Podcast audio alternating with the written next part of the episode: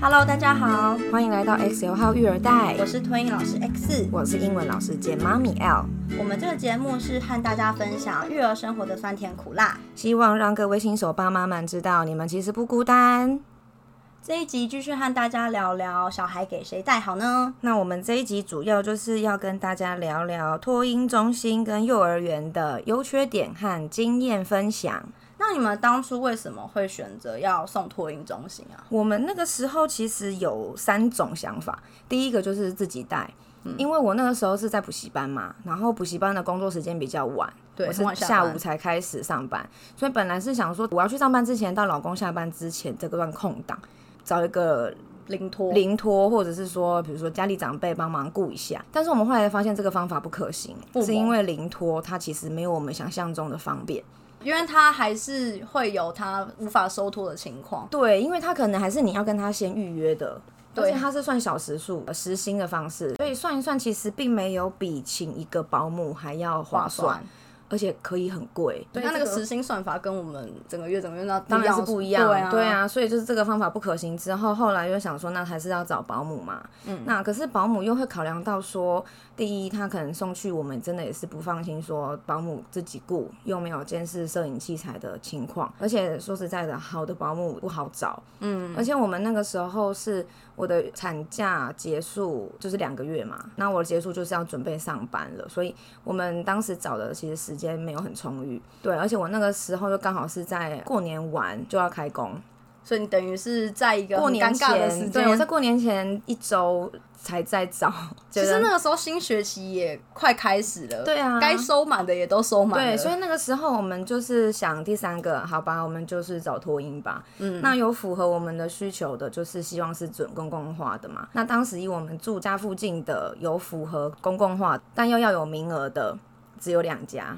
所以就只能从两个选对喜欢的那一个。我们就是两个选一个，然后就选到了我们后来去的那一个。所以，我真的觉得，假设父母有需要找托婴中心或是幼儿园的、啊，要尽早做规划，因为不是想象中的好找。就算你看路上很多家，但是可能每一家都是满的。真的，因为他们会很早就开始有人询问，因为你早准备不吃亏嘛，对啊你早一点跟人家占名额，就是你才有保障。不要觉得说啊，我一两个月后就要送，那我就到时到候时候再再找问，不行。，因为会很多爸爸妈妈，他可能小孩还没生出来，他就在问，他们就是会这么未雨绸缪对。真的。所以爸爸妈妈，你们真的也要提早做准备，我也是自己有小孩之后才发现，原来托婴中心跟幼儿园不好找、欸，大家不会想到这个问题。对，啊，而且就算说你去问了那个园所，他可能会说现在没有名额，你要排候补，或者是有一些会说有确定有名额，可是你要先留保保留证位金置的保证金，或是他才会给你这个名额。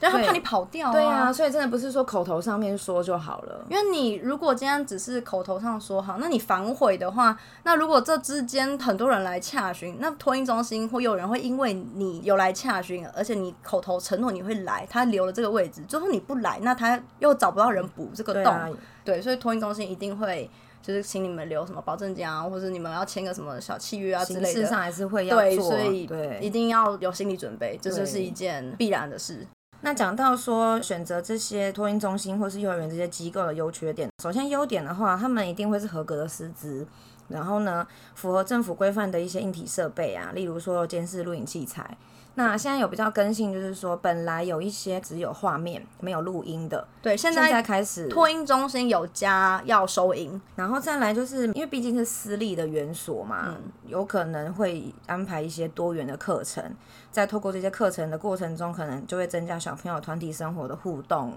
比较可以去学习一些社会化的能力，比如说怎么沟通啊，或者说遇到挫折啊，怎么解决问题呀、怎么排除他们的情绪啊等等的。另外还有一个是自理能力也会增强，因为托婴中心就是一个上限一比五的环境。那大宝的部分的话，老师一定会努力的增强他们的自理能力，因为他们接着要衔接幼幼班，甚至是有的是衔接小班。嗯，那他如果自己的能力不足，他跟不上的话，其实有可能会造成小孩的挫折。那我们有遇过跟听过，就比如说小朋友之前是家里面是长辈带的，然后因为可能太过习惯说小朋友张口或者是说手一举一个眼神，就知道他要干嘛，就帮他做好了，所以导致他们送到团体生活的时候，发现他们有一些自理更不能力啊，或是大小肌肉有一些发展上相对比较慢的，比如说不会表达的，也对他是其有实先天上没有问题，对他就只是家里没创造这个环境让他练习。但是因为托运中心老师就是要顾那么多小孩，他当嗯然是小孩能学会能自己做当然是最最好好，，所以对就是会有点点差异。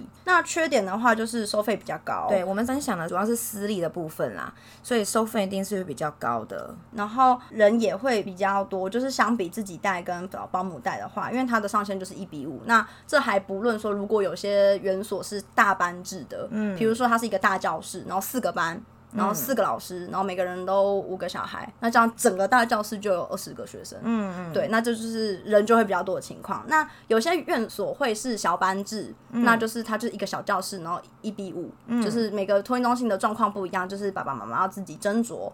人多的话，就会增加感冒生病的风险，因为毕竟是在密闭的空间，而且小朋友那么小，他们其实不太会手捂口鼻去避免他打喷嚏、打喷嚏或咳嗽那除非说是你让他戴口罩，可是你怎么可能一直让小孩戴口罩？我发现，因为现在的新冠病毒的关系啊，各个园所就是会开始要求小朋友要戴口罩。那大部分的小朋友还是经过训练之后是可以戴着口罩的。其实真的戴得住啊。，对，只是有一些小朋友，我最近发现有一些状况哦，就是拿下来已经是小事了。有小朋友会咬口罩啊，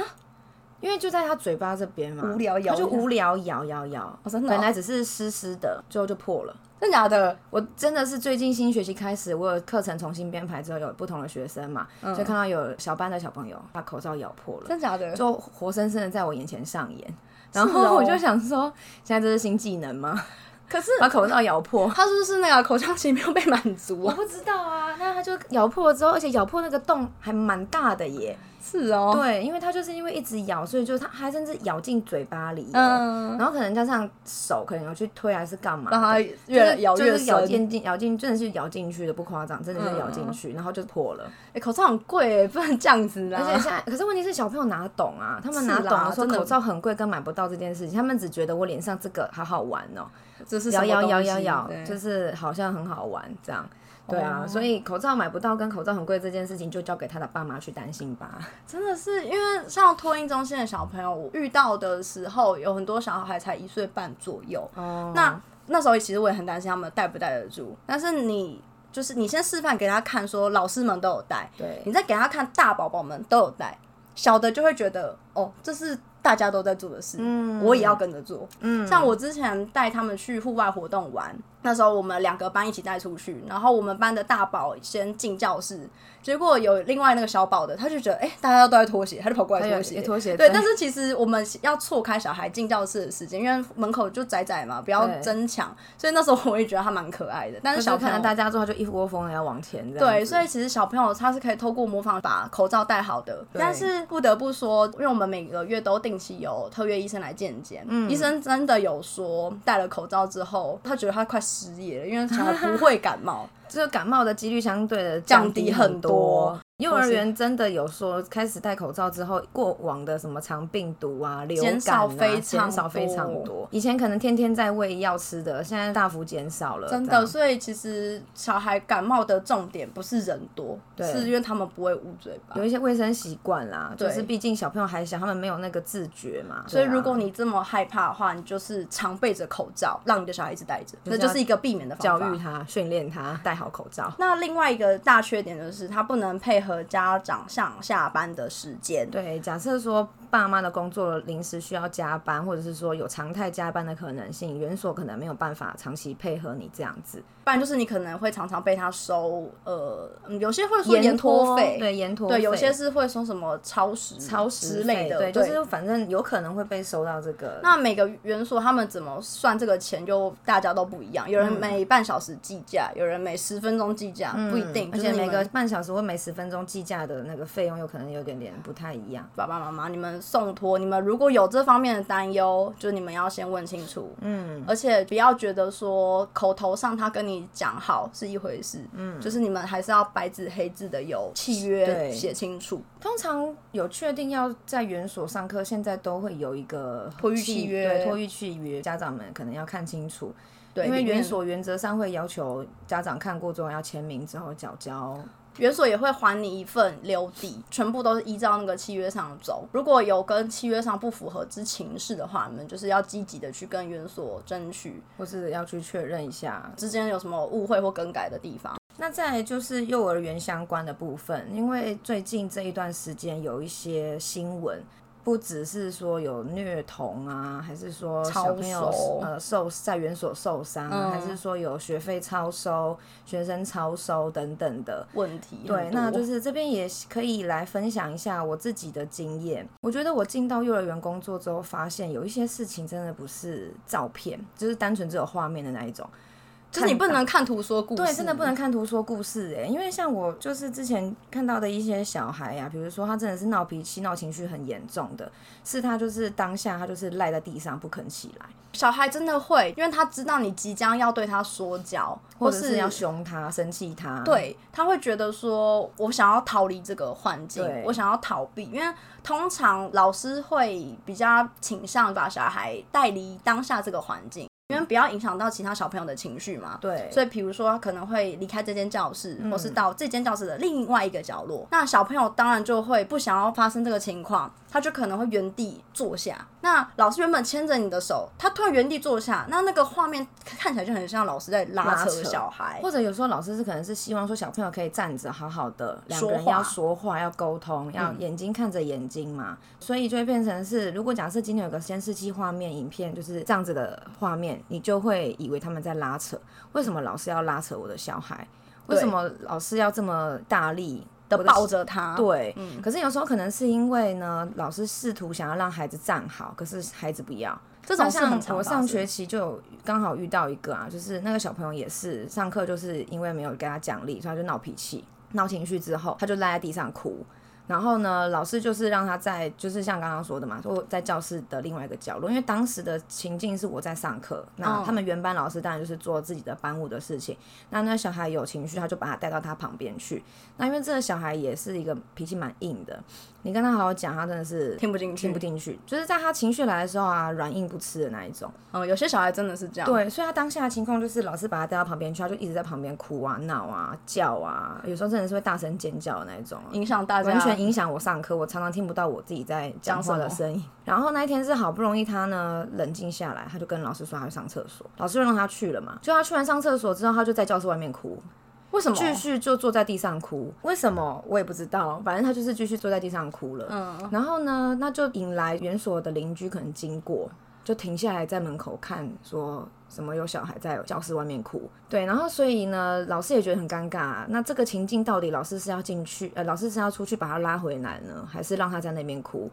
可是就会陷入两难，你知道吗？因为你对去拉他，他又在赖在地上，然后哭更大声。那这个时候，我们是不是可以看图说故事说老师为什么要拉扯我的小孩？那如果老师不去带他，你为什么放他一个人在那对，边？为什么放他在那边哭？这种事真的很常发生。对，所以我觉得就是进到幼儿园工作之后，发现有另外一个角度可以看事情是，有时候影片、照片真的不一定百分之百代表当下的状况，情境，真的。尤其是没有声音的时候，对，没有声音的时候，你真的很难完全的解读。有时候有声音都不一定了。有时候你只截取那三五分钟的情况对，你没看到前面那十分钟到底发生对什啊么，他事。可能前面十分钟已经闹很久了或，是老师已经非常有耐心，非常安抚他，对，但是没有用。因为每一种情况，老师都不一定会用同样的方式去安抚嘛。小孩可的能有性格不一样，对，要可用不能有同时候方是式。冷处理，有的时候是让他哭完就没事了，有的时候可能是要好好的、严肃的告诉他，有的时候可能是温柔的跟他说就好了。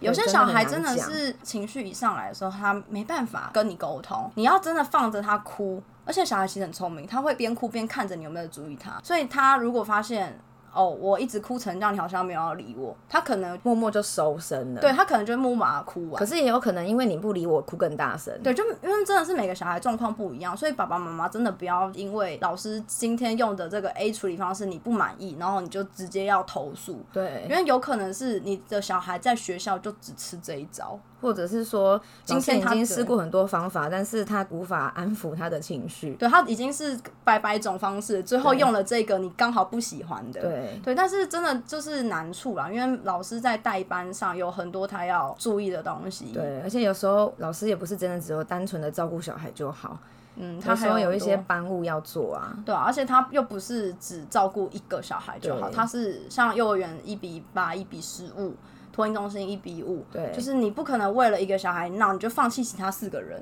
或是更多的小孩。对，因为就算有行政来支援，可是问题是支援也不一定可以把闹脾气的小孩直接快速的处理掉。对因为小孩的情绪就是要有宣泄，嗯，他才可以被化解。而不是你马上叫他不哭了，好就好会的，不哭对他就会不哭。就对算你安抚他，温柔的哄他，他也会先哭完再说。真，的哎、因为真的很多托婴中心的小孩是，我让他哭，可能一分钟不会太久，但是我先让他哭完，我再去跟他说，嗯他马上就懂，他马上就会认错，说他知道了。嗯，对，可是如果你强硬的在他一哭的时候就想要教导这件事，他根本听不进去。对，他只会觉得说，我就想要叫你，为什么还要来骂我？嗯，对啊，所以有时候家长真的不要太过放度大，放大，嗯就是如果说今天已经选择是要送幼儿园或者是说托婴中心这种私立的机构啊，还是希望家长们要以尊重专业为原则。那如相果信你送托的这个地方，因为真的说实在，不会有老师会故意要去为难小孩，或者是说欺负小孩，甚至是到虐待的程度啦。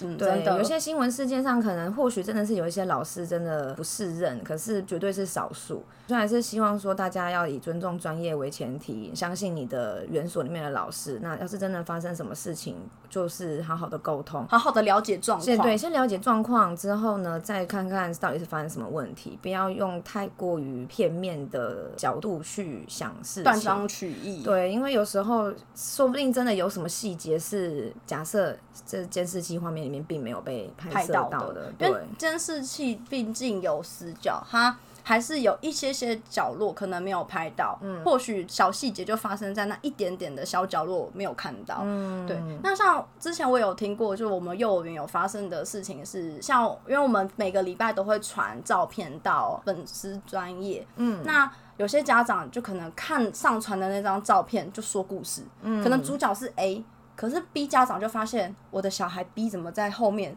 脸很臭这样，他就会去质疑学校说你们对我小孩做什么？为什么他一个人在坐在后面？为什么拍了 A 后面还会看到我的小孩 B？可是有时候就是教室就这么大，轮流来拍照而。且大家一起玩嘛之类的。对，可能进行一个活动，那老师轮流帮大家做纪念啊，刚好你的小孩就坐在后面，别人其实也坐在那个 B 的旁边，其实他旁边都是他的同学，对，只是入境的就只有 他。对，可是真的有家长就是因为这件事，然后投诉，说他不念了，真的假的？真的就不，念了，他就觉就得，这样他就觉得我小孩被罚坐在后面，因为他脸很臭。哦，是哦，对，哦，好吧，可是不是啊，这不然你要全部净空吗？教室就这么大，你要把小孩净空到哪里去？对、呀、全部像老鹰抓小鸡排老师后面吗。而且说实在的，小朋友不会真的这么听老师的话啦。真的不对，会，你要叫全部的小朋友说你要拍 A，然后叫剩下都拍在你后面，一定会有好奇宝宝会想要往跑前过来。凑热闹、对抢镜头，真的会。对，所以真的，我觉得这有点奇妙。我还有听过一个啊，就是也是因为幼儿园就是有户外空间嘛，嗯，所以就是算是一个半开放的空间。对然后呢，家长也不晓得是不是平常其实是呃家庭主妇没有在上班的，平会一直常来看有是不事是没事听说会经过幼儿园就会探头看一下，透过那个缝缝瞄一对，下或者是说有那个栅栏的缝隙嗯嘛，对。然后某一天好像就看到自己小孩的班上小朋友在玩，对看了半天，奇怪我的小孩怎么没有在户外一起玩跑的里面嗯，就来问幼儿园，然后幼儿园老师也一头雾水，想说。妈妈怎么知道说小朋友现在这个时间在玩还是怎么样？可是他的小孩并不是没有出来玩，是小孩躲在一个角落就跟是别人玩。就是妈妈栅栏那个缝缝的死角，对不对对他根本没有看到，就以为小孩不在，还以为说小孩是不是被处罚不能出来玩还是什么之类的。可是其实小孩有在玩，他只是在一个妈妈没看到的地方玩而已。这真的就是很多误会构成的故事。因为其实今天我们要把小孩送过去，我们当然很难百分之百完全信任你，完嗯全相信你做的所有的行为、所有的决断。但是我们也没有要求爸爸妈妈你们百分之百的相信，但是我觉得你们要尽量的做到这件事。相信对，尽对，量因为信你任一直怀疑，你一直让自己悬着那颗心，对那你只是会一直去。放大一些事情，对，有时候其实小孩在学校生活的很好，是你对觉得他生活的不够好。而且说实在的，以前在教补习班的时候，都是国小或是国中的学生嘛。那看到他们的表现，就是在家里面听爸妈说他们在家里的样子，跟来补习班上课的补习班的样子，真的是两个样子。小孩一定都是这样啊、然后我自己有小孩之后才发现，原来在家里在学校两个样，这件事情是从小开始就有了。所以如果爸妈要送托啊，不管是托婴中心啦还是幼儿园，你还是不要太过于相信自己的小孩不会这样，或是不会那样，因为你的小孩在你的面前跟在学校的样子可能会是不一样的。完全不一样啊，因为对，这样讲让我想到另外一个故事，是我班上有个学生，他那时候已经把那个吃奶嘴习惯戒掉了，嗯，一岁半已经戒掉了，他现欸在我前阵子才发现他吃到现在，他晚上睡觉还在吃，你不是说一岁半的时候就在已经学校戒掉了戒学校哦，在学学校戒戒掉了掉，家里面还没戒而掉，且在学校完全不会跟我要哦，在学校午睡的时候，哦一开始，因为一开始戒断的时候，他一定会要嘛，我就安抚他说，今天没有嘴嘴，我会说什么，我们抱棉被或是之类的，找别的替代对，方或者案是我会拿班上的娃娃给他，就是我会找别的替替代物让他戒掉那个奶嘴。可能一个礼拜之后，他也不会跟我要，因为他知道要不到。哦对可问题是他在家里会一直要，啊，妈妈也会给，晚上睡觉一路吃到现在两岁两个月。哇。所以你不要觉得说小孩在学校也在要，没有，他在学校没有。哦，那对所以这种就真的是习惯的问题了。我觉得就是讲到戒奶嘴，我当初也是啊，学校老师帮我戒掉他在午睡的部分，可是在家里怎么样都戒不掉，我最后只好呢把奶嘴剪破。对啊，就就是是没办法的事情。对小孩在学校的表现跟在家里一定会不一样，因为对他的不同的主要照顾者给的标准跟原则不一样矩是不一样的。那他知道在这个照顾者下行不通，嗯，他就不会继续去强求。对，对啊，所以有时候就是家长会有一点点这个方面的落差，就是因为这样、所以在学校跟家长两个地方不一样，有可能就是因为标准不一样，或是你会跟他坚持的程度不一样不一样。我觉得最明白的一个举例来说，就是因为今天对幼儿园或托婴老师来说，这是工作，嗯，所以他会有一个他自己嗯希望的目标值大嘛原则，嗯，对，那他当然一视同仁嘛，对啊，所以这个大原则老师会守得很好。可是今天爸妈在疼爱这个小孩的情况下，他的那个标准会，他有那个标准在，可是他可能会依据小孩的情绪下修。嗯，可是对老师不会因为这样下修啊，因为老师就是要 hold 在那个原则上。我必须要说，以身为家长这个角度啊，有时候在家真的是多一事不如少一事，因为他有时候真的闹脾气闹起来，你真的是会觉得很烦。如果我以父母都有在上班的情况，或者是说，呃，如果妈妈就算是家庭主妇在家，可是你一整天下来也是很忙嘛，对啊已经累得要死了，然后呢，小孩又在那边哭闹，你到底是要给还是不给？很想要坚持，可是他又一直哭闹，又一直安抚不下来，然后自己也好累，所以就各种心累，所以就是两可以理解。哦两难啦、啊。对，有时候为什么会标准不一样，就是因为爸妈也有爸爸的难处啦。我觉对得啊可以理解，只是我们今天如果说可以维持一个好的原则或是要求的标准的话，还是希望大家可以坚持，一起努力下去。真的一起努力，不要觉得说你做不到，对小孩做不到，你要相信自己，也相信小孩。对，，其实他们都可以的。其实他们聪明，他们都长大了。对，而且小朋友真的就是会看人啊呐、不要说幼儿园了，托运中心就已经会看脸色了。对啊，对啊只，是我很常对担心的爸爸妈妈说一句话说爸爸妈妈的基因都很好，为什么你要担心的小孩不行？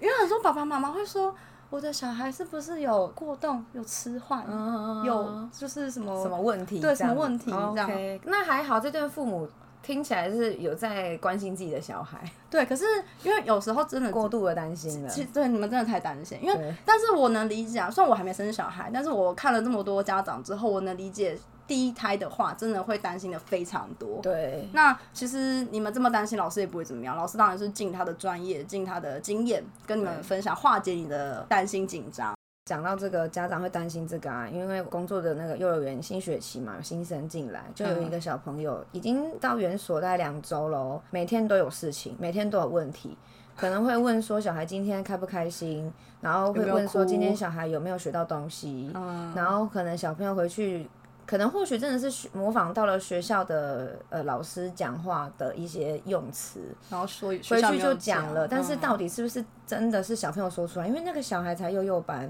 哦，所以你觉得他可能他的口语能力有没有这么好？不会确说定出一些比较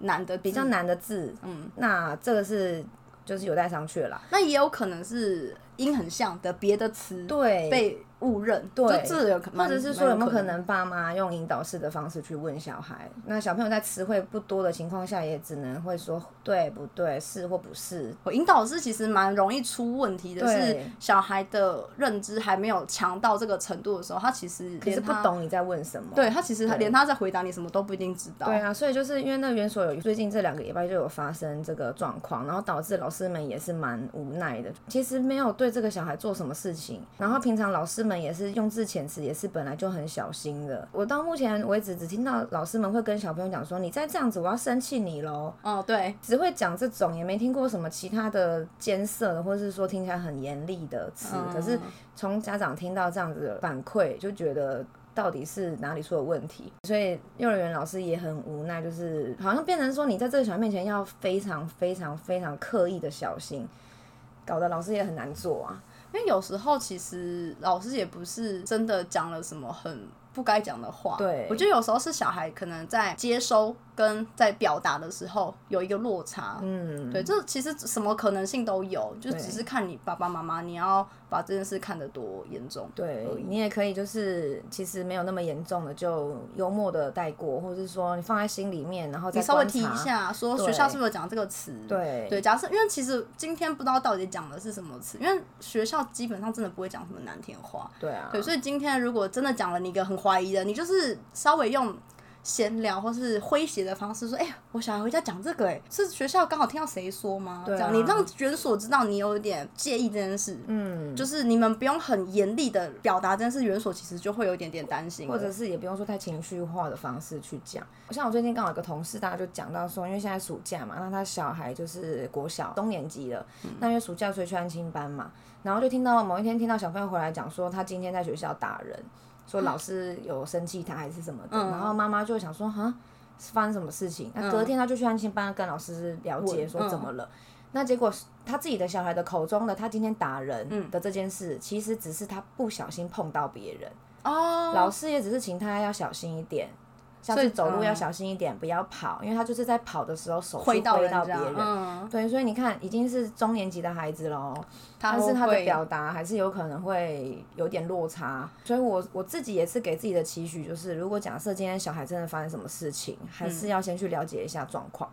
或者是说，之前我是在补习班工作，有面对一些国小、国中的学生，小朋友难免会有一些争执嘛。我会采取的做法是，我会听两个当事人，或甚至更多当事人，先阐述他自己的当下角度看到什么，或是做了什么，或是发生了什么事情，那他有什么感受。嗯，然后有必要的话，我会再问旁观者的小朋友看到什么，嗯，然后再去交叉比对一下，到底去把那个发生什么事实事情模拟出来，对，因为有时候事情发生的是有时候真的是太快，对可能小朋友根本就没有意识到发生什么事，对，或者真他的根本没有意识到说他这个举动造成别人的不开心或者不不舒舒服服，所以我觉得我们都要学习是，如果真的看到小朋友有什么状况，如果小朋友是会表达的，先从小朋友这边去听发生什么事，再去跟学校老师了解是什么事。对，不然要后只听一方面的说辞，对，那我们姑且不论说今天园所老师有没有跟你说谎这件事情，就是如果大家是阐述事实的话，再去看说这件事情到底是怎么样，再来看要怎么解决，不要一下子就太过情绪化，就直接说可能说上网公审学校啊，或者是嗯说直接批评啊，那说不定事情并不是你以为的那样。所以我我觉得这是开始在幼儿园工作之后，有一些比较不一样的角度去看事情，嗯，也可以跟大家做个分享共勉之。共勉之，就是该一起努力的，对小孩的要求有一些原则要坚持的，就大家一起努力。这条路不好走，但是要坚持下去。啊，以上就是我们这节节目内容，希望大家会喜欢。我们下周同一时间再见，拜拜